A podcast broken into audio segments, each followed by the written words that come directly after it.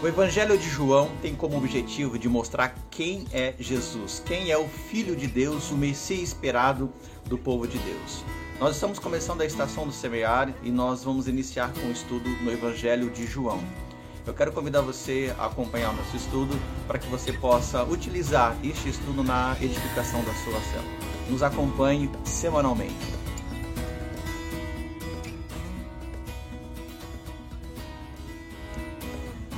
O capítulo 1 do Evangelho de João, desde o versículo 1 até o 18, tem como objetivo apresentar Jesus como verdadeiro Filho de Deus. É interessante notar uma curiosidade. É, o versículo 1 começa no princípio. Isso nos faz lembrar Gênesis 1. A intenção aqui é mostrar que lá em Gênesis 1 foi a primeira criação e agora aqui em João a nova criação feita pela palavra de Deus, o Verbo, Jesus Cristo. E quando você vai lendo todo o texto, nós aprendemos a existência de Jesus antes do mundo, antes da fundação, no princípio. No princípio já era o Verbo. Essa expressão é a máxima neste capítulo. Nós aprendemos também a coexistência de Jesus com o Pai. Então ele já existia antes da criação. Eh, Jesus já estava com Deus na criação. E também na interferência da criação no mundo, na, no ato criador. Jesus estava criando o mundo, nos criando junto com o Pai. Então, o Evangelho de João, nesse capítulo 1, vem mostrar é, essa divindade de Jesus logo no início. A sua manifestação também aos filhos dos homens, porque Jesus ele vem se manifesta como luz, a luz que resplandece sobre as trevas. Então, a revelação da palavra de Deus é essa revelação no mundo caído, no mundo de trevas, no mundo de pecado, e Jesus vem ser esta luz.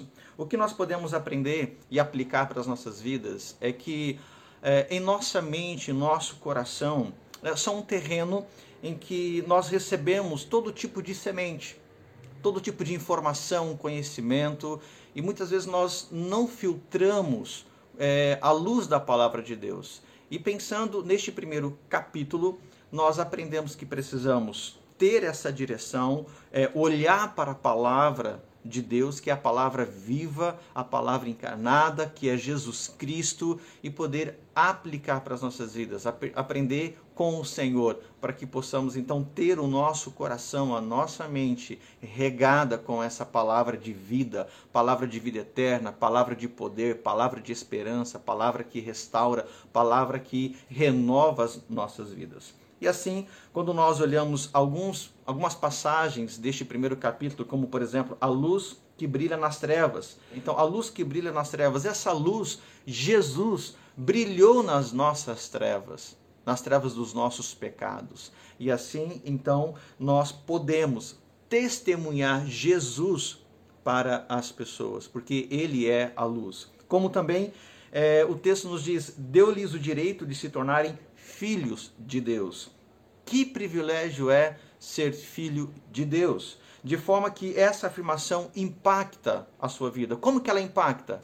O que significa para você ser filho de Deus? E como você pode pensar então numa pessoa próxima a você, um familiar, um amigo, também com este, essa possibilidade de se tornar filho de Deus, de ela ter a revelação da graça de Jesus, ela poder encontrar o amor do Pai. E como também a graça e a verdade vieram por intermédio de Jesus. Olha só, graça e verdade veio por meio de Jesus. Por estarmos em Cristo, somos aqueles que agem com graça e com verdade, porque fomos alcançados com graça e com essa verdade. Por isso, nós podemos buscar a ajuda do Espírito Santo para que possamos agir com graça e verdade.